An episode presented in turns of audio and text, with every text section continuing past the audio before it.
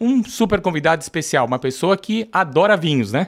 Exatamente, Diego Bertolini. Diego Bertolini tem uma vasta carreira no mercado do vinho e recentemente ele montou a Educa Vinhos, que ensina pessoas, empreendedores, pessoas que querem empreender a investir no mercado do vinho. Eu sou o chefe Nicolette. Eu sou o sommelier Gabriel Moser. Aqui a gente fala de vinho sem complicação.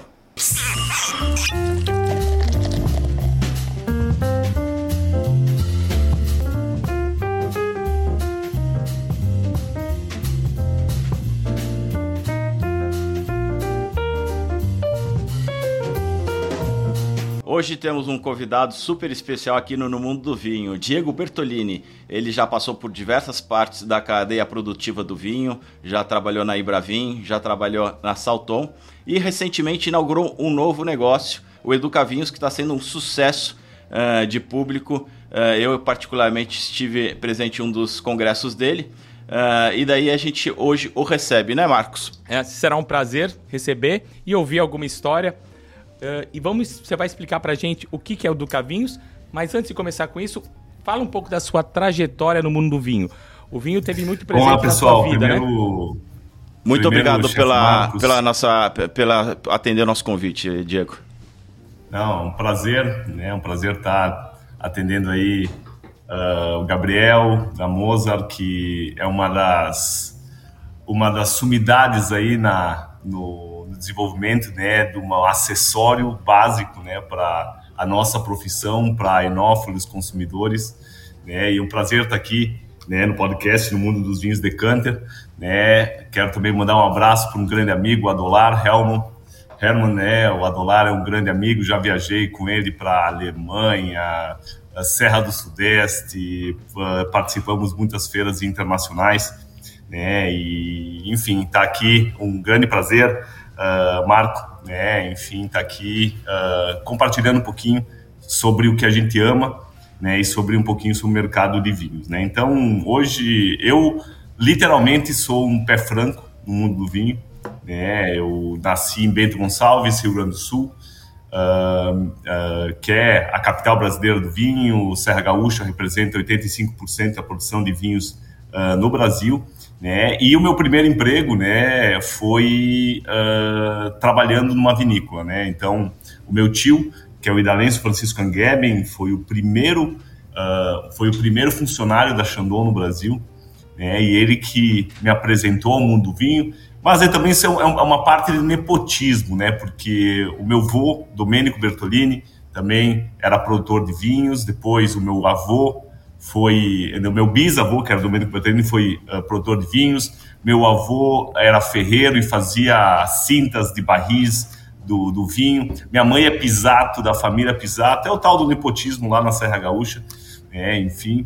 Mas a minha vida com o vinho, ela sempre foi muito presente e eu, desde os uh, 14 anos de idade, traba, uh, tra, tra, iniciei a trabalhar numa vinícola né, lá na, na Serra Gaúcha, essa vinícola do meu tio. Depois a gente acabou sendo sócio da vinícola e desenvolvemos um projeto de vit, uh, viticultura né, uh, na região da Serra do Sudeste, onde hoje temos 35 hectares de vinhedo. Então, atuo muito na produção também uh, de uvas e comercializando uvas durante muito tempo, né, para renomadas vinícolas do Brasil e do Rio Grande do Sul. Né, e hoje também Uh, além de Educavinhos, a minha família tem um projeto, uma vinícola, se chama Manos Vinhas e Vinhas, uh, uma vinícola boutique, né, que foi destacada entre uh, uma das de, destaques de vinícolas, uh, num dos principais guias da América Latina, né, como Vinícola Revelação, né, com prêmios, né, com o melhor Pinot Noir do Brasil, temos Nebbiolo, Teródigo, até variedades não tanto usuais, conhecidas no Brasil, como a Círtico, né, que é um varietal lá grego, né? Enfim, e hoje, né, minha trajetória com vinho, ela se passa, né, uh, muito focada no mercado, porque quando a gente faz a sociedade, né, com, com meu tio, com a minha família, uh, a gente investe muito na produção. Ou seja, na indústria, na indústria, no caso da vinícola, investimos em vinhedos, em pomares de oliveiras também, que nós somos produtores de azeite, né? E a gente investiu muito, né, no produto e esqueceu o mercado. É, e na época, nunca esqueço, 2000 e, 2099, 2001, a gente foi a primeira vinícola brasileira a estar no portfólio de uma grande importadora uh, da região sudeste, né, que era Mistral. E, e nós uh, tínhamos assim, né, não, temos o melhor produto, uh, agora fizemos uma parceria comercial com uma das principais importadoras de vinho do Brasil, né, e três anos, anos depois nós quebramos a vinícola porque a gente delegou 100% a parte comercial, claro, o vinho brasileiro naquela época uh, não era, uh, não tinha tanto essa questão, uh, o renome e também o brasileiro estava iniciando a descobrir a questão do vinho brasileiro, né? E, e, não tem a realidade que tem hoje, que hoje o vinho brasileiro tem 24% da participação no mercado de vinhos finos do Brasil. E aí eu vi, bom, se eu tenho que iniciar, continuar nesse mundo do vinho, eu tenho que entender o mercado. E aí, com 17 anos, eu inicio na cooperativa Vinícola Aurora, né? E depois fiquei cinco anos trabalhando na área comercial. Passo também sete anos no, no Instituto Brasileiro do Vinho, onde fui diretor uh, de promoção no mercado brasileiro e posteriormente, né, e posteriormente eu atuo no mercado internacional, né, e há, e há três anos, além de consultorias para importadoras e vinícolas, né, uh, eu desenvolvi hoje, uh, eu sou o criador da, da maior comunidade de empreendedores de vinho do Brasil, que é o Educavinhos. Né, hoje temos mais de 4 mil alunos né, que são lojistas, revendedores de vinhos do Brasil inteiro, né, e também dou mentorias para não só vinícolas, mas importadoras, revendedores de vinho, também agentes comerciais de Portugal, França, tem mentorandos meus uh, do sul da França, lá da região do Rhône, tem uh, mentorandos meus de Portugal, Itália,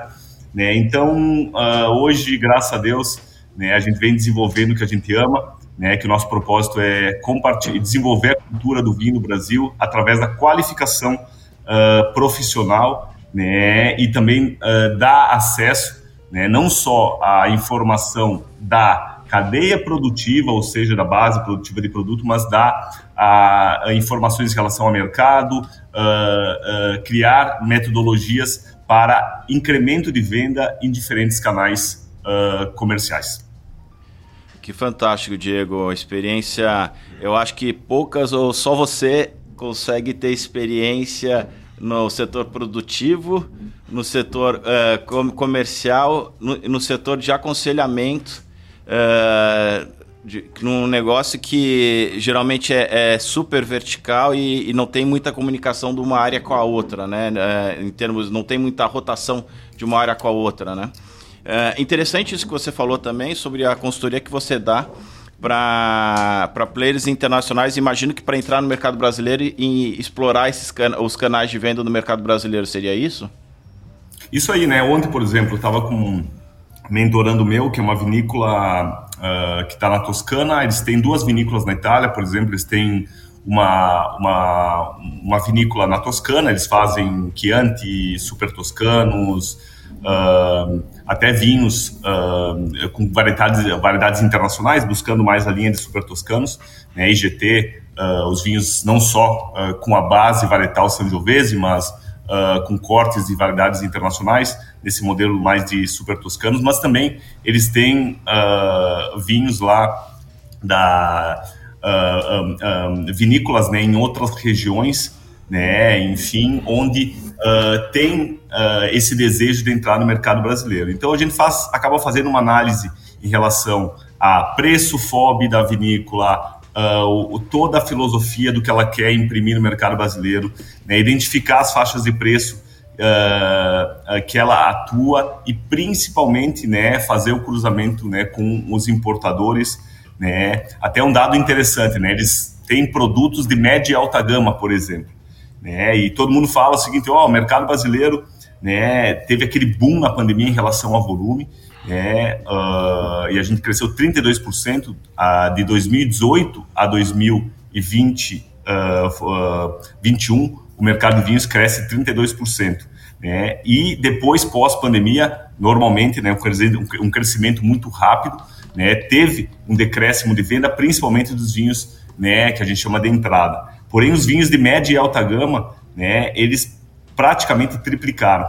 É, então, a, a, comercialização. Então, a gente está, no caso desse produtor, fazendo essa, esse, esse trabalho de identificar quem são os importadores, quem, uh, que, que regiões estão buscando para dar assertividade. Né? Então, é uma análise mercadológica, técnica e também de perfil da ligação do produtor com o importador, ou seja, que nada mais é um distribuidor. Então, a gente faz toda essa análise e também uma, essa implementação né, das estratégias, porque Napoleão já dizia né, que uh, tem três estratégias para ganhar uma batalha: né, informação, informação, informação. Né, e a gente tem que usar essa informação com estratégias comerciais para né, uh, levar a solução uh, para o mercado brasileiro, que tem muitas oportunidades no desenvolvimento da categoria do vinho. Mantendo ainda essa, essa vertente da, dos produtores internacionais querendo entrar no Brasil, quem está mais interessado no mercado brasileiro, Diego? É, quem é que procura, quem é que te procura ou quem é que está procurando os importadores querendo introduzir o público no Brasil, o, o, o produto no Brasil? Por exemplo, né, são várias, uh, várias vertentes, né, e a gente tem que analisar, quando a gente fala do vinho, a gente tem que analisar um cenário global. É, hoje, uh, o, o, a gente está países de novo e velho mundo, né? Por exemplo, a Itália, a Espanha, a França são grandes produtores de vinho, né? E a gente tem que uh, entender que hoje esses países são muito, muito dependentes da exportação. Por exemplo, essa vinícola que eu na mentoria ontem, né? Ela tem como falei anteriormente, uma, uma, uma, uma, planta produtiva, uma vinícola, que é Casa Dei, lá na Toscana, né? E uma outra que é Oliana, lá na Sardenha, né? E os vinhos da Sardenha são vinhos maravilhosos, sabe? Tem Mas brancos imagino maravilhosos. mais difícil de comercializar ou não? O, a Sardenha? Sim. Isso, né? Uh, pr primeiro por uh, não, não se conhecer muito essa... É um, é um paraíso na Itália, né? A Sardenha mas por não se conhecer, né? E hoje as, as três principais regiões da Itália em comercialização no Brasil é Toscana, né? Depois a gente tem Emília-Romanha, muito, né? Teve uma, uma Emília-Romanha uh, muito, teve uma queda muito grande do, do Lambrusco, principalmente, né? Uh, pela questão cambial e também uh, um outro aspecto que o Moscatel né, foi um grande substituto desse produto com residual de açúcar, é muito mais autêntico do que você, os lambruscos que Você acredita que a queda do lambrusco, de repente, é porque o, o consumidor brasileiro começou a beber melhor? Total. Não. Total, essa é uma, uma, uma constatação, até uma constatação em relação a estatísticas, né? O, a Wine Intelligence, uh, de 2018 para cá, né, em relação a consumidores regulares de vinho, né, uh, cresceu de 21 milhões de consumidores regulares para 51 milhões, ou seja, né, o Brasil uh, cresceu 29 milhões de consumidores regulares. E aí, Marco, vai me perguntar, o que é um consumidor regular? É um consumidor que, que tem acesso à bebida mensalmente. Né? Ele tem acesso do vinho ou semanalmente ou mensalmente, ele tem uma frequência de consumo. Né, a grande parte da população brasileira, 89 milhões de consumidores, são esporádicos, ou seja, né, uh, interagem com a bebida a cada seis meses. E aí está a grande, uh, a grande oportunidade né, de, de, de, desenvolver e crescer uh, no mercado brasileiro. Então, um, hoje, o Brasil, por exemplo, né, em relação a, a curiosidades, a, a o, o brasileiro vem criando essa cultura, o consumo uh, de per capita, né, ele vem crescendo de uma forma orgânica, mas o que eu vejo né, que o mais interessante é que a base de consumidores que regulares, ou seja, né, o consumidor de vinho ele vem a, a, não só aumentando a litragem, mas bebendo melhor. Né? Isso, dados estatísticos mostram que, por exemplo, né, vinhos de baixa gama, por exemplo, né, eles pega um análise histórico dos últimos 10 anos, ele teve um crescimento. É, mas percentualmente o que mais cresce são vinhos acima de 80, 100, 120 reais. Um vinho de, acima de 120 reais nos últimos quatro anos triplicaram as vendas. Então isso quer dizer que cada vez mais o consumidor brasileiro vem né, bebendo melhor, e o consumidor de vinho, quando uh, uh, entra nessa categoria e começa a interagir, ele não dá passo para trás. Seria mais ou menos, uh, ainda, você quer dizer que ainda tem um público a ser explorado nos vinhos de entrada, abaixo de 10 dólares, né? Mas o, o público que começou a beber vinho de 10 dólares na pandemia foi partir para o de 20, 15, 20 e esse não volta mais. Esse agora ele vai começar a trocar, sair da Toscana e para Sardenha, ou sair do, do vinho verde Apulha, português, Piemonte. vai começar a procurar explorar mais, tanto em, em qualidade quanto em volume de litragem, correto? Correto, porque hoje o consumidor de vinho, né, uh, primeiro que ele, ele não. O vinho, hoje, uh, no mercado brasileiro, são 60 mil rótulos, ou 60 mil SKUs. Isso é, é pouco ou é muito mil... se comparado ao resto do mundo? Só para me situar. Uh, ah, para ter uma noção, o maior mercado de vinhos do mundo é os Estados Unidos. Né? O maior mercado de vinho em valor e em volume.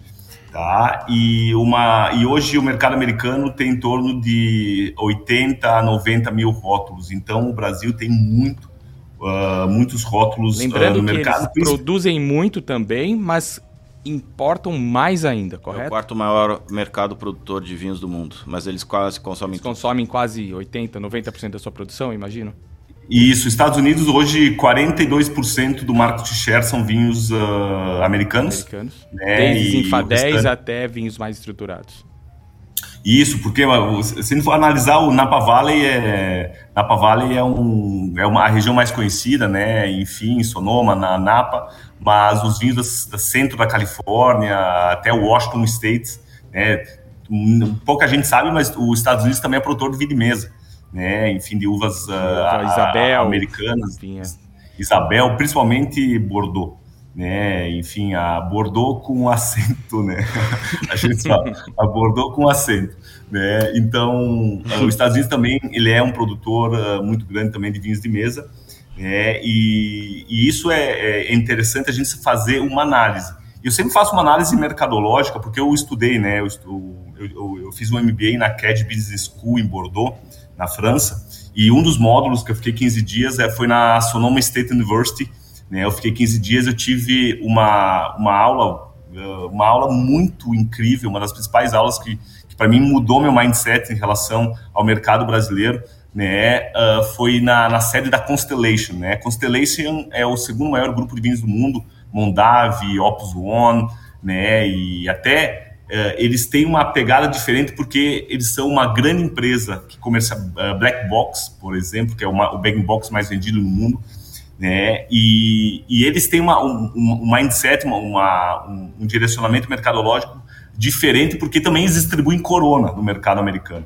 Né? Então, dizer, o negócio deles é distribuir muita... bebida, então eles não têm tantos preconceitos ou tantos preciosismos quanto os europeus, vai? Total, porque uh, eu acho que é uma coisa que a gente tem que se espelhar muito no, no, no Brasil. Né, antes de entrar nesse caso da, da Constellation, eu quero fazer um histórico do mercado americano. Há 15 anos atrás, o mercado americano ele tinha um consumo per capita de 3 litros. Você se deve, será ah. aquele julgamento de Paris, toda aquela, aquela carga da qualidade do vinho californiano ou americano ter melhorado muito nos últimos 30, 40 anos?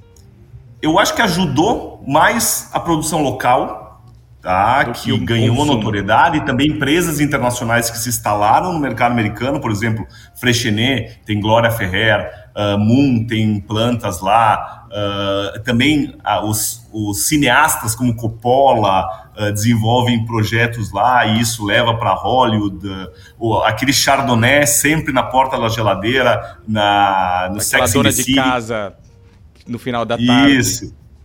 Mas eu, o que eu vejo uh, o que eu vejo no mercado americano que é replicável no mercado brasileiro, e por isso eu acredito tanto na expansão do mercado brasileiro, é que 15 anos atrás o consumo era igual ao Brasil. Hoje é um consumo de 12 litros per capita. Tá? Em então, comparativos, o Brasil bebe anos, quantos? Hoje 2,78 litros por habitante ano. Ah, eu, no final de semana passado, acho que eu bati a média nacional. Já, já. Sua parte já está feita. e, mas, uh, se a gente comparar a cerveja no Brasil, são 62. tá? Não aqui em Blumenau, tá? Não, é, Blumenau é um pouco uma, é uma é 120, acho. Boa. Mas o que eu quero falar é o seguinte, foi uma evolução, foi uma evolução de criação de cultura. Tá? E, o, e, e aí eu vou fazer analogia com a minha aula na, na com o vice-presidente vice de marketing da Constellation, que ele falou o seguinte: o nosso concorrente não é a Galo. A Galo, para quem não conhece, é a maior vinícola do mundo, o maior grupo de vinícolas do mundo, que também é americano. É, os três maiores grupos de vinhos do mundo são né, Galo, Constellation e são dois americanos e depois vem o, o, o grupo VCT que é Contitoro, né? Enfim, uh, do, do, Chile. Mas uh, o que é interessante é que ele falou que o nosso concorrente não é uh, não é a, a Galo. O nosso concorrente é a Budweiser. Sim. E aí o vinho começa a entrar no Super Bowl, o vinho começa a entrar né, em comunicações com vinho com pipoca, vinho de porta da geladeira. Eles desenvolveram o Black Box, que é uma estratégia de, de consumo de vinho em taça para deixar na porta da geladeira, que é um bag box que encaixa direto na porta da geladeira. Sem então, levando qualidade. essa questão da, do conforto, falando que assim, uma taça de vinho no black box é mais barato que uma, que uma, uma long neck. E eles levaram esse mindset de democratização do consumo do vinho e acessibilidade, junto com ancoragem, com Hollywood, com desde uh, de, desde da estamos falando desde a loja de vinho uh, na Park Avenue até Walmart. Então, para conseguir isso, eles tiveram que distribuir no meio Idaho, Montana, o cara pegar o seu black box e tomar vinho, o, o redneck, o caipira americano, também tomar o teu vinho. Isso aí. Né? E, é um, é um modelo meio que, uh, que é diferente, né? Porque a gente torce o nariz aqui sobre o vinho suave. Pô, eu adoro alvarinho, cara. Eu adoro mineralidade. Eu, tá, eu fui agora para Alemanha, né, na ProWine, adoro vinhos minerais complexos. O meu irmão lançou agora um vinho acírtico, né? Uh, lá, pô, lá da ilha de Santorini, importou as mudas e ele vinificou uh, com. Uh, ele pegou as rochas do terreno e deixou em, submersas no vinho para extrair mineralidade. Isso eles fazem muito na, em alguns produtores muito específicos na Alsácia, na, também na, na, na, na Alemanha. Mas o que eu quero dizer tá? É que uh, essa questão de, de nichos, né, e desenvolvimento de, de, de, produtos, tá? É muito bacana porque acaba levando uh, toda uma, uma áurea para o vinho, mas a gente sempre tem que encaixar o consumo com o paladar e a cultura da, do, do povo, né? No, no mercado americano, por exemplo, eles entenderam a questão do residual de açúcar há muito tempo. E, e se a gente analisar é, preconceitos, sem né? Preconceito. É, um, ex, um exemplo. Hoje, o que mais vende no, no Brasil hoje, 54% do que se vende no Brasil são vinhos de mesa. Tá? Vinhos de mesa, quando a gente fala, não é legislação da Europa, vinhos de mesa são de uvas americanas, né? Que é um vinho que ele é vinificado com Isabel, Bordeaux, tem aromas primários, não são tão complexos como as, as uvas americanas, porém, 90% desse volume que é gigantesco, estou falando de 200 milhões de litros, tá? 90% desse consumo são vinhos suaves, ou seja, vinhos com residual de açúcar. No caso dos espumantes, né, o Brasil ele cresce uh, nos últimos, para ter uma noção, em 2005 era 5 milhões de litros comercializados de espumante. Hoje são 39 milhões de litros de espumante, sendo que 48% são moscatéis, que é um produto que tem açúcar residual da própria uva. Então, o mercado americano tem muita similaridade em relação ao Brasil, principalmente pelo paladar, porque a cultura do latino, não estou falando que todos os Estados Unidos é latino, principalmente numa das costas, né, mas é, principalmente a costa produtora, entende que né, o residual de açúcar para o americano, que também gosta de doce. A, a, o nosso DNA, diferente da Europa, é o DNA da cana-de-açúcar. A matriz da, da, do açúcar na Europa é totalmente diferente. Então, eles entendem primeiro paladar custo-benefício, distribuição, marcas como Yellowtail, que levam o screw, screw cap, ou seja, né, uh, não precisa ter saca-rolha em casa, né, pode comprar um Chardonnay com bom residual, com Você residual pode fechar médio. após o consumo, só tomar minha Isso. garrafa. Isso. Variedades, uh, bag in box, etc e tal. Ou seja, eles levam uma de democratização em conceito, em precificação, em distribuição, em formato de embalagem, levando né, algo mais simples, fácil. Né? A gente tem vários cases, como uh, a própria Constellation, como a própria Galo, o próprio Mondavi, né, levando vinhos mais democráticos, uh, Yellowtail, entre outros cases do mercado americano que levam essa, essa democratização, mas não uh, deixando uh, a questão da tipicidade. Ou seja, né, uh, a gente vem aprendendo muito em relação ao, ao mercado e, se, e, e, trabalhando nossos drives de distribuição, mas eu, eu faço muita analogia entre os dois mercados que tem muito a ver. Eu sempre falo que o mercado brasileiro de vinhos está há 10 anos atrás do que o mercado americano. E a gente vai alcançar esse volume, né? Uh, e eu, eu, vejo que a evolução do, das importadoras, eu vejo as, as importadoras, das, que as importadoras nada, nada, mais são que são distribuidoras. O próprio Dolar, ele tem. Uh, eu desenvolvi o, o, primeiro projeto de marca própria do Dolar, que foi o Bossa. Tá? Eu trabalhava na Aurora. Excelente, um sucesso até hoje. Né? Eu, eu lembro né, que recebi o Adolar, eu tinha 20, 20 e tantos anos, recebi o Adolar lá na, na cooperativa, na, na, Aurora, com o Caio, a gente desenvolveu, que a Aurora que, acho que, não, acredito que ainda produz né, os espumantes, depois o Adolar investiu no projeto lá do, do da, na Serra do Sudeste, com uma vinícola própria, ou seja, ele aumentou, né, ele participou de, de, uma, de uma fatia de mercado, ele tem a Decanter importa desde de, de, de, a Ferrari do Trento até uh, espumantes brasileiros, ou seja, o importador nada mais é que um distribuidor.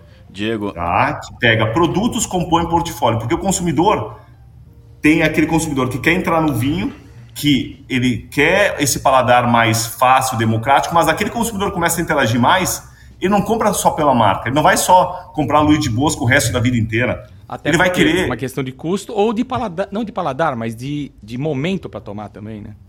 Diego, Total. fazendo o, a transição agora, é, que eu sei que você tem agenda depois, é, a gente está aqui tomando um vinho verde, não é alvarinho, é, é um vinho verde português, tem 20% de alvarinho, mas tem loureiro e avesso. É, você deve conhecer o produtor Anselmo Mendes, um rótulo aqui. Conheço. Então, eu agradeço aqui, vamos brindar aqui a, a sua a sua apresentação. E aproveito para colocar o gancho para a próxima parte da entrevista. Um segundo só. Fica à vontade, eu tô aqui. A, a, a questão, uh, você montou a, a, a, a Educa Vinhos uh, já faz três anos. Uh, eu imagino que tenha muita gente no mercado brasileiro que está no, vai nos ouvir uh, nas próximas semanas e muita gente que te procura, é, que busca no YouTube os seus vídeos, busca na internet. Eu quero abrir, um, eu gosto de vinho, eu quero abrir no mercado de vinho. Em paralelo a isso, você vê grandes grupos é, de investimento investindo e tendo por é, comprando é, ativos como a Gran Cru e a Evino que estão dentro de um fundo de investimento a gente tem várias pessoas interessadas em abrir grupos interessados em abrir capital e investindo pesadamente em marketing para pegar market share e para pegar visibilidade. Uh, então a, a, minha pergunta é, são duas. As minhas perguntas são duas. Primeiro, uh, eu gosto de vinho, eu quero começar. O que, que você indica? E a segunda, uh, quando essa abertura, essa abertura de capital vem, e se ela vier, é, você, você acha que vai ser um bom negócio ou, ou o mercado ainda tem muito para evoluir até consolidar os players? O que, que você enxerga dessas perguntas? Bom, o que eu enxergo é que a gente tem uh, um oceano de oportunidades para navegar. Né? Quando a gente olha uh, dados da Brasel, né, que hoje o, o segmento de bares e restaurantes tem um milhão e cento e tantos mil bares e restaurantes e menos de 10% tem vinho na carta. Ah, então a gente pode pensar em dois cenários. Ah, poucos restaurantes uh, trabalham com bar ou tem uh, eh, 900 e tantos mil para explorar, tá? Uh, bares e restaurantes para introduzir, qualificar e, e, e, fazer o trabalho. Daí aqui eu vou fazer um parênteses. É, muitos lugares podiam trabalhar com vinho, restaurantes mais que eles se consideram mais simples, mas em alguns momentos eles não se sentem preparados um pouco desse. Eu vou falar, não sei se vou usar a palavra errada, o pedantismo. Ah, mas vinho é caro, né? Mas meu cliente vai, não vai. Não, meu cliente toma, toma, toma Heineken, ele não vai tomar cerveja. não, até, até aqui em Blumenau ainda o pessoal é mais seletivo, vai tomar a marca regional, mas ele não vai tomar vinho. E fica o, o, um círculo vicioso, né? Ele não coloca vinho porque ele acha que o cliente dele não vai tomar, o cliente dele não toma porque não tem. Olha, eu concordo em gênero e número grau, é, é, aquela questão do, da insegurança e os medos do, do empreendedor e do dono do bar-restaurante. Até é, dá para entender, porque o dono do bar-restaurante ele compra, ele abre o restaurante, fecha o restaurante, e aí quando ele fala o seguinte, cara, tem que ter taça de cristal. Vamos lá, daí o nosso amigo Gabriel começa a botar um monte de regra. Não, tem que ter a taça Borgonha, tem que ter a taça. Uh, não, não, não, não, não, para com isso, para com isso. Eu tô, tô, tô vendendo cerveja, quero, vou vender cerveja mesmo. Para, para, para. E aí tem o tipo de taça. Ah, mas o, o, o vinho o vinho tem que ter regra, tem que ter harmonização, tem que ter adega climatizada. O mercado uh, acabou inserindo algo uh, tão uh, regras que engessaram esse, esse empresário e falaram, não, é muito difícil, não é para mim, então eu prefiro, eu prefiro vender cerveja porque é, tá bom para mim. E aí a FISPAL faz um outro estudo qualitativo anual que fala que um estabelecimento que vende vinho tem 70% mais de margem líquida do que um estabelecimento que não vende vinho. E aí, quando a gente começa a botar dados, por isso eu uh, quando eu estou dando uma, uma consultoria, por exemplo, para um produtor italiano, a primeira coisa que eu falo antes do vinho é ele entender o mercado, o que vende no mercado. Que faixa de preço de Chianti, porque tem Chianti de 90 reais, 50 reais e tem Chianti de 5 mil reais. Né? Explicar para ele as diferenças, as tipicidades, entender quais são os players, qual o movimento, quais são as oportunidades e de você fazer o ramp up.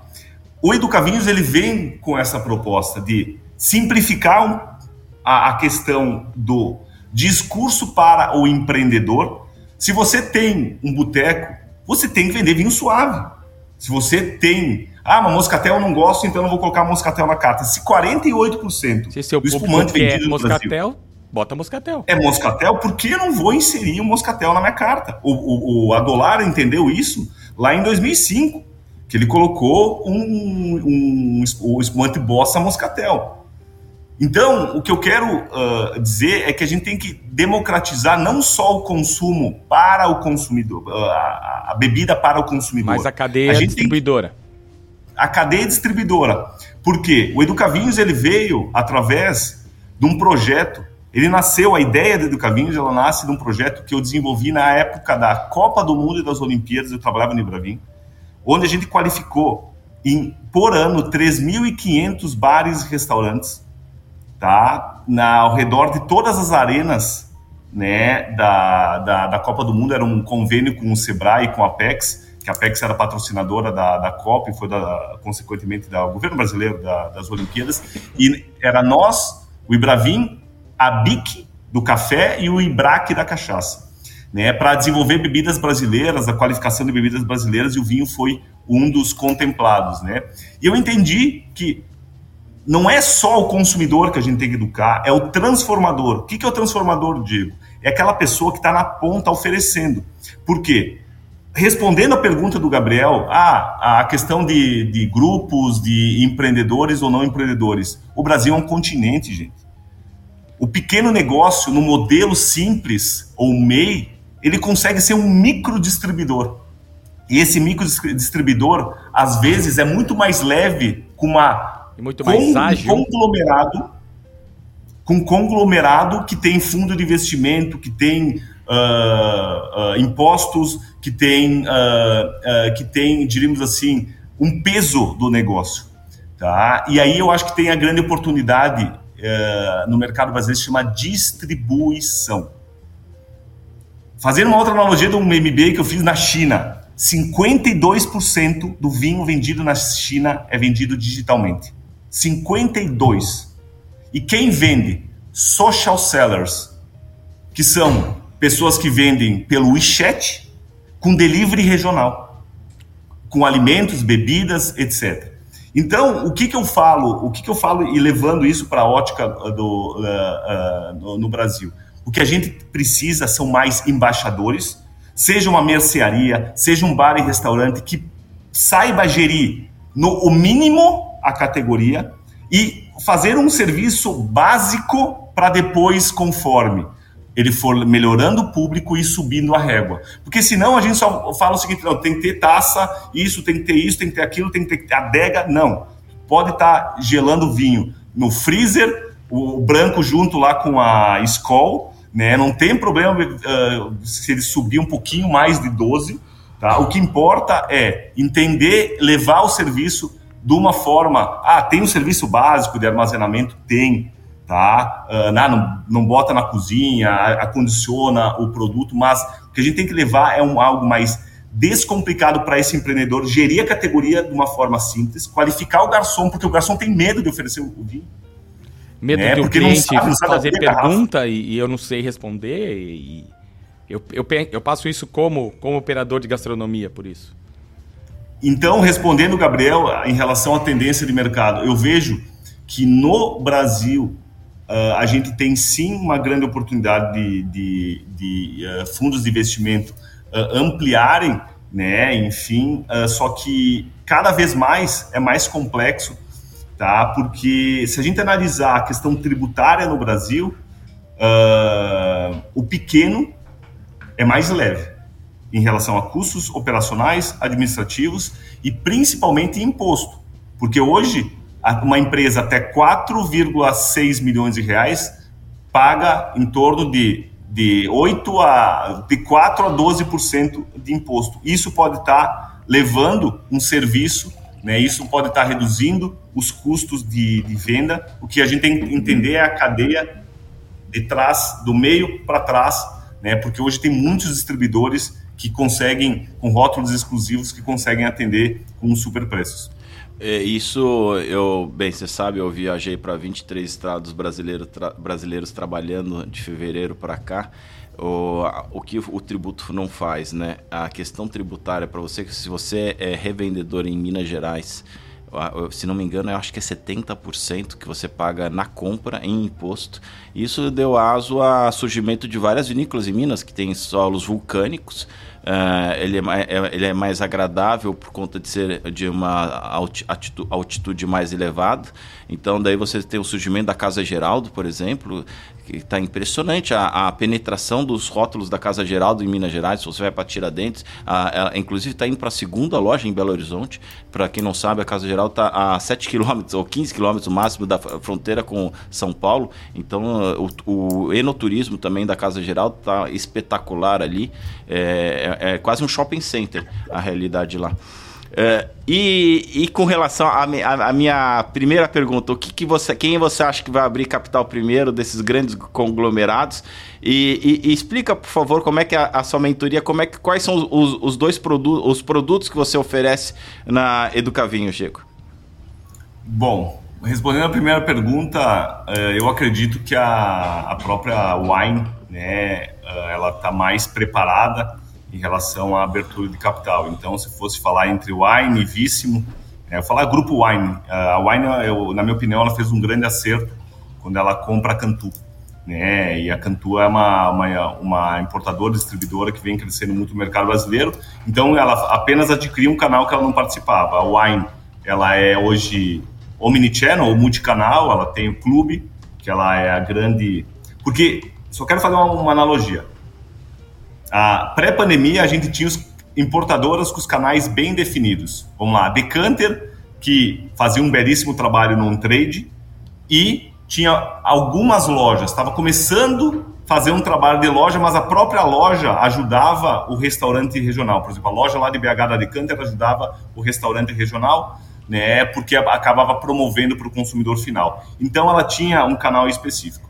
A Wine.com era a rei do clube. A Ivino era a lei do, a, a, a, do flash sale, ou seja, promoção. E aí a gente tinha uh, a Mistral, que era a do catálogo, do on-trade, etc. Estou fazendo aí uma analogia geral. O que, que aconteceu pós-pandemia? Né? Uh, todo mundo teve que colocar os ovos em todas as cestas. né? e, e, aí teve uma questão da multicanalidade. A Wine hoje, além do clube, e-commerce, tem loja física, né? Uh, ela participa do B2B, então ela tem, uh, tinha uma distribuidora que era a Bodega Wine, e aí ela compra a Cantu para participar de uma fatia maior do bolo, que a Cantu era a empresa que tinha maior capilaridade de distribuição uh, no Brasil. Né? E hoje uh, eu vejo que ela está mais preparada né, para um possível, um possível IPO, diríamos assim. Isso a gente vê em relação a números né, uh, quando está tá analisando. Né? Enfim, analisando a, a própria evolução. A Ivino que depois criou a Vissime, comprou a Gran Cru, né, que foi uma, uma fusão aí milionária, né, enfim, etc. Ela vem nesse desenvolvimento, porém, na minha opinião, a Wine ela está na frente em relação a, diríamos assim, alguns passos na frente em relação ao crescimento, né, uh, e, e, consolidação, né, porque ela compra uma empresa mais ela pronta em relação à distribuição e hoje o canal B2B vem crescendo bastante. Então acho que é, é essa respondendo e sendo bem objetivo é, é, é o ponto. Vai dar, lucro, vai dar lucro para o investidor? Vai dar lucro para o investidor? né? Uh, tem uma, uma história do, da produtora do Chateau, né? falou assim que o mais difícil do vinho é os primeiros anos, né? Depois, gente, depois vai. Tô brincando. Uh, o, a questão do lucro é tudo dependendo da tua sede, porque um negócio, uh, um negócio, seja ele de vinho, seja qual, qualquer for, ele precisa, ele precisa de tempo de maturação, de, de desenvolvimento. Então, o que, que eu vou falar? Eu, tu conhece muitos produtores do Brasil que vêm crescendo, né, e vem se desenvolvendo, vem ampliando produção, porque tu está investindo no negócio. Então, uh, pede para o dólar quantos milhões ele tem de produtos lá no estoque dele. E ele está sempre indo todo ano para feiras internacionais, visitando produtores, buscando portfólio. Né? Então, uh, tem uma, o, o vinho tem uma excelente rentabilidade. Porém, uh, como qualquer negócio de compra e venda, uh, tu tem um, um dinheiro em estoque. Tu paga o produtor, importa o produto, bota no Brasil, tem questões cambiais, né? E, e tu tem bastante dinheiro imobilizado, né? Sim, no negócio. Uh, Vamos falar da sua mentoria. Uh, uh, falando qual da... os produtos que a, que a Educavinhos oferece? Me fala do seu congresso e me fala do seu, dos seus pacotes de mentoria. É, eu estou perdido, eu quero investir no vinho, em, em vinhos, eu quero vender vinho. Como é que eu faço? O que, que você me ajuda?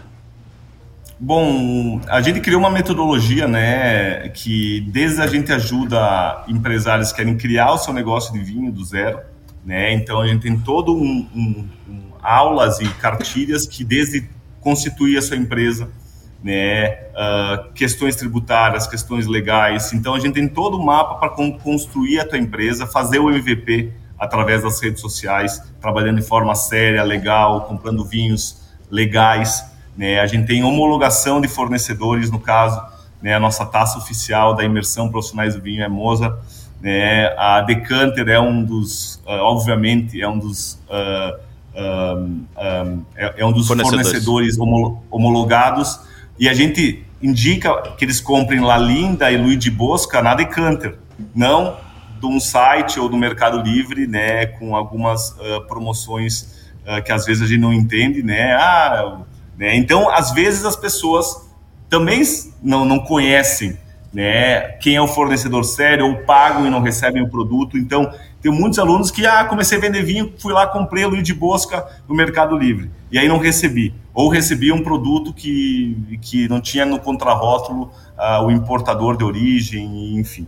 Então, a gente dá todo uh, esse suporte para esse empreendedor né, em relação a todos os passos. Aulas, uh, ah, quero desenvolver meu bar de vinho, minha loja física. Aula sobre todos os passos que tu tem que ter na tua loja física. Aulas de como tu criar e cartilhas de conteúdo nas redes sociais, uh, legalizar o seu negócio, uh, migrar para diferentes canais de venda, ou seja, né, é, tu tem Uh, tem um, vários empreendedores que falam que o Educavinhos é o Sebrae do vinho. Né? Ou seja, né, tu tem desde Uh, a gente tem uma equipe técnica de suporte que, que responde questões tributárias, legais, em relação ao teu negócio, ou nada mais é que tem uma assessoria consultável, constante em relação a todos os aspectos do seu negócio, seja você pequeno ou seja você um produtor internacional que quer entrar no mercado brasileiro. Daí, esse produtor pequeno, a gente tem um curso né, que tem 12 meses de acesso, suporte, assiste aulas, a gente faz aulas ao vivo, que a gente, além de ter toda essa trilha do de empreender, a gente dá aulas ao vivo para aumentar as vendas. Agora vou fazer uma aula uh, sobre vinhos de inverno, né, como tu formatar e ampliar as vendas no, do, do seu vinho agora uh, no, uh, no, inverno, né, enfim. E a gente tem também né, um produto com um ticket mais alto, que é uma mentoria, né, uh, durante seis meses, onde eu e meu time a gente analisa, né, analisa a, a, a, o perfil da empresa agora. Olha, eu quero abrir uma loja física em Blumenau, por exemplo. A gente analisa e dá, uh, primeiro, vai fazer o a pesquisa de mercado regional, ver uh, quais são os fornecedores que tu pode estar tá levando diferentes fornecedores aí na região Aí a gente dá todo o checklist para tu formatar a sua loja, formação de preço, uh, como tu promover, ou seja, né, tu tem um assessoramento no desenvolvimento e na trilha do teu negócio customizado, desde produtores internacionais até uma loja física, né? Eu tenho alunos de Maranhão, uh, uh, Bahia, com loja física, com e-commerce, Marabá. Com... Marabá, né? Tu, tu conhece algum deles, Gabriel? Ou seja, a gente democratiza o empreendedorismo de vinho, simplifica, né, através de bases técnicas, né, para o cara ter uma jornada. Eu já tive vários alunos meus que falaram o seguinte, Diego, eu paguei 15 mil reais a tua mentoria, né, que de seis meses de, de acesso, e eu entendi que no final eu quero beber vinho, eu não quero investir. Ótimo. Mas estava para comprar uma franquia de 400 mil reais. Foi barato. Me fez economizar. Foi barato. 385 Ele ia quebrar. Mil. Foi barato, pô. Exato. Então, uh, e eu, eu tive alguns casos assim, eu tive outros casos que, Diego, tu fez economizar 10 anos do crescimento do meu negócio. Tem alunos meus que começaram há dois anos já estão importando.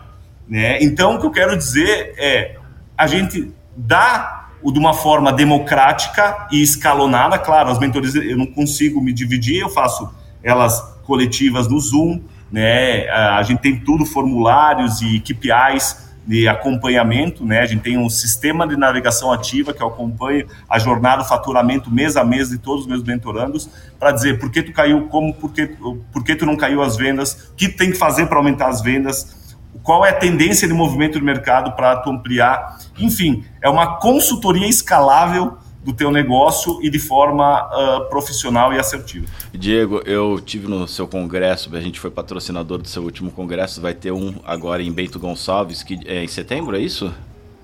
Vai ser na junto ao Wine South America, na feira. É, você sabe as datas de cor, não? De 12 a 14 de setembro. 12 a 14 de setembro vai ser paralelo, né? Então vai ser o, o, o anterior, nos dias anteriores. Vai ser paralelo, vai ser dentro da feira. Ah, vai ser dentro da feira, ótimo. Uh, e eu acho que é, eu, eu fiquei fascinado primeiro com a empolgação do seu público. Uh, eu, eu, me senti meio que abraçado como uma igreja pela, pela, pela sinergia, pela, pela bem-querência, pela, pelo entusiasmo do seu, do seu público. Uh, e eu acho que é muito bacana também o, a exploração dos canais, que eu, é, infelizmente a gente eventualmente marca uma próxima daqui é, em, em, breve, mas é, seja do iFood, seja do WhatsApp e também da questão dos produtos, seja o, o vinho em lata, que eu estou vendo à minha direita, à sua esquerda aí na tela, que é algo a ser explorado também, é, o, o, o vinho em box, que é algo a ser explorado, e também a precificação. As pessoas, elas não têm... Chap, ó, isso aqui é um aluno meu, Sim, tá? que bacana. mentorando meu, que desenvolveu um Paul Chap, né, que é uma sacola plástica, do vinho português e trazendo para o Brasil. Eu, eu, eu, acho tudo isso espetacular. E tem muita gente que assim está perdida e, e, está em vias de gastar esses seus 400 mil. Uh, e às vezes é, ela tem um, um, padrão de vida que ela não, não, não, não tem um padrão de vida ou uma idade é, para é, empreender no mundo do vinho e, e, está em vias de perder dinheiro quando é, é consumir, é, fazendo uso, além de aprender, além de a, expandir o, o, conhecimento do mercado do vinho e não só rótulos, pessoas, etc., vai ter uma vida muito mais agradável e, e muito mais acessos ao mercado do vinho, ele vai entender que às vezes não é para ele. E às vezes a, a, a, sabedoria de você saber que pode fracassar é melhor do que você avançar no negócio, que às vezes é disposição. Tem pessoas que são dispostas, têm contatos, têm possibilidades, e tem pessoas que, às vezes, por conta do mercado, por conta da idade, não fazer nenhum julgamento de idade. Mas, eventualmente, isso acaba impactando na tomada de decisão e na, e na, e na disposição da pessoa em, em fazer ou não um negócio. Total, Gabriel, e é isso aí, porque quando a gente fala em MVP, para quem não conhece a terminologia da, da é, o mínimo produto viável, a gente se fala, modela teu negócio pelas redes sociais, desenvolve eventos, a gente cria uma trilha para o quê? Quando tu tiver a tua loja, teu ponto físico, porque antigamente quando, quando me procuravam para consultoria, vou abrir uma loja de vinhos. Daí tinha que, já começava a ver ponto, móvel, investimento, etc e tal, montava a loja e depois começava a uh, divulgar. Esse foi a minha dor quando a gente empreendeu, gente.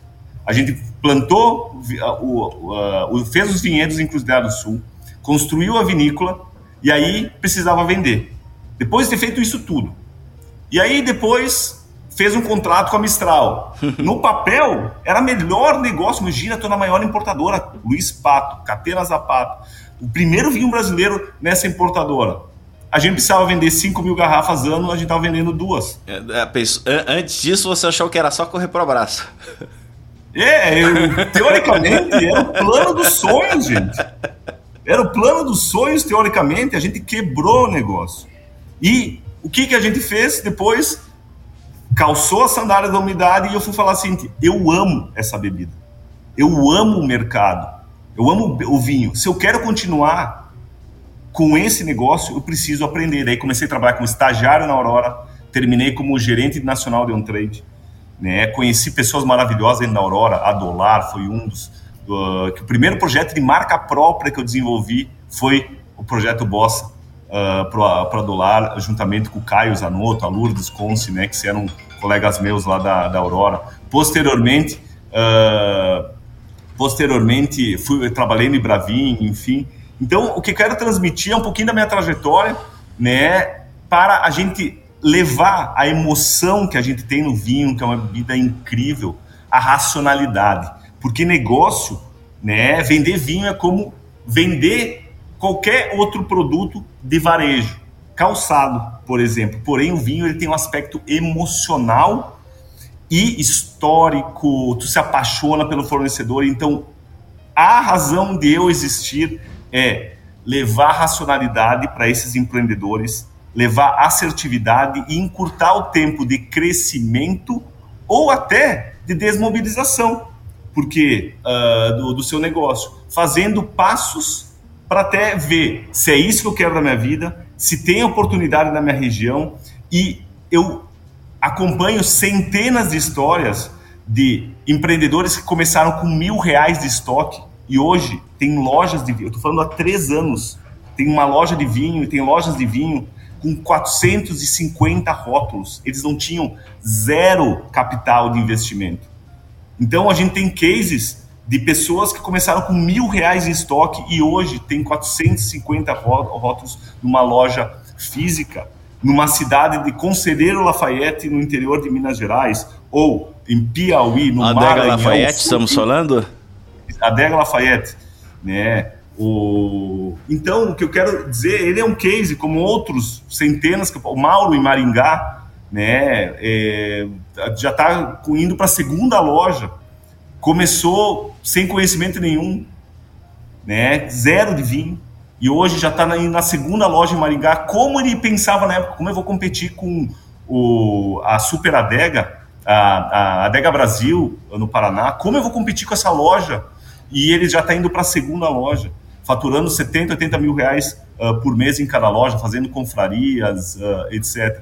Então, o que eu quero transmitir uh, para os ouvintes, para os telespectadores que estão conferindo o podcast é o vinho é uma bebida mágica, apaixonante, mas o negócio precisa ter racionalidade.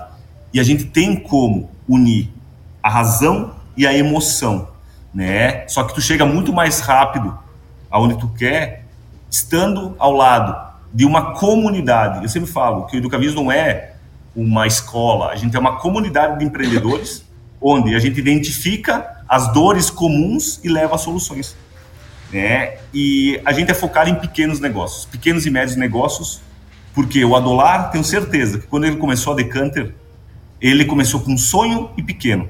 E hoje ele é um dos principais players do mercado. A tua história também, Gabriel, é de arrepiar, né? Tu foi um cara visionário. Tu começou pequeno, com sonho e pequeno, e com pouco investimento. E hoje né, galgando, trabalhando muito, visitando vinte e tantos estados, estando no mercado, não só na produção. Primeiro montou a produção para depois agora rodar o Brasil inteiro no mercado, identificar o que tu precisa no mercado para levar a solução para dentro da tua indústria. Então uh, é isso. O mercado de vinho ele tem muita paixão e o Educavinhos ele tem a, e o Diego Bertolini principalmente né, tem a, a, a filosofia de levar a razão né, para ampliar uh, propósito de vida e também negócios através do vinho. Diego, primeiro, assim, é, é muito gostoso ver essa constante, esse constante entusiasmo, eu acho que cativa. É, segundo, é, é minha aflição porque a gente só tem um Diego. A gente precisa de muitos Diegos para trazer essa, esses pontos de vista, essas colocações, essas pontuações para que as pessoas elas é, ajam racionalmente. E, e, e, é legal a questão da criatividade da, da comunidade que ela aguça e compartilha a criatividade. Esse saber agir local esse saber agir local que é o que impacta na ponta final que faz a tomada de decisão acontecer. É, Marcos? Ó fiquei com muita vontade de conversar contigo. Nós estamos abrindo um novo negócio aqui em Blumenau, um novo restaurante. E estamos formulando a, a, minha carta. Vamos conversar mais para estruturar a melhor e, e, e, deixar de ser apenas um restaurante que vende vinho para o vinho ser um, um, dos carros fortes, então, da, da nossa nova casa. E, e não, desculpa interromper, e não vai ser é assim, é na frente da prefeitura eles reconstruíram uma estação que existia no local é, que era a antiga estação de trem, trem, de Blumenau. Temos um trem de verdade dentro quase da. É, essa é quase o Harry Potter de Blu Blumenauense. Isso é muito legal, isso me, que eu, eu, isso me inspira, né? Porque o Blumenau, né, Santa Catarina, para mim, é um dos estados incríveis. Né? Antes de vir morar em São Paulo, eu estava indo para quase com um pezinho em Santa Catarina, eu adoro uh, Santa Catarina, mas também gosto muito da Serra Gaúcha, mas eu queria estar tá mais central, diríamos assim, né, sempre perto do aeroporto, né, porque acabo viajando bastante, né, para ter uma melhor qualidade de vida. Né, eu estou 15 minutos agora de Congonhas aqui uh, em São Paulo, aí facilita bastante. Mas uh, o que eu quero dizer, Marco, que uh, tem muita oportunidade né, de estar tá desenvolvendo, explorando, e um bar, um, um restaurante, ele pode ser uma loja, ele pode ser um delivery, ele pode ser clube de vinho. Tem alunos meus restaurantes que eles são multicanal. Só que eles pensam local. E o que o Gabriel falou é muito interessante. Tu pode ser local, porque as pessoas querem, ah, vou botar um e-commerce, quero atingir o Brasil.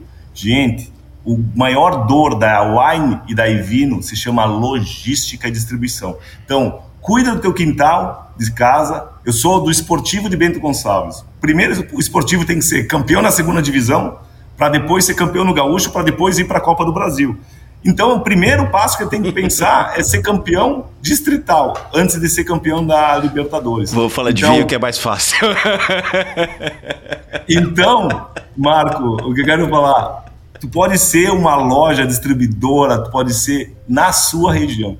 Excelente dicas. Então, muito bom o bate-papo de hoje. Diego, muito obrigado pela sua agenda, muito... pelo seu tempo, pela sua simpatia.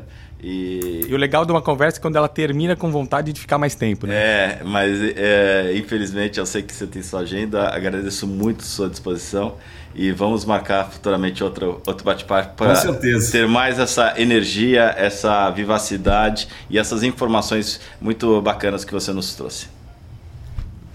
Fechado, pessoal. Obrigado aí. Mais uma vez quero agradecer a, a todo mundo pela, pela, pelo, pelo, pelo convite, né? Agradecer o, o, os telespectadores aí, os ouvintes, né? Que estão uh, em várias plataformas estão ouvindo essa mensagem e uh, um brinde ao vinho, né? E, a, e um brinde à cultura do vinho no Brasil, que é maravilhosa.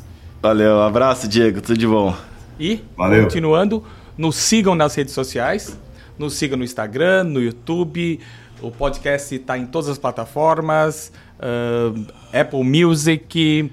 Qual mais? YouTube, Spotify, Apple Music e Amazon Prime. Amazon Prime, todas as plataformas. Compartilhe com quem de repente está começando o um negócio do vinho, quem está pensando, uh, que vai ser uma ponte interessante para a pessoa se entender e fazer bons negócios.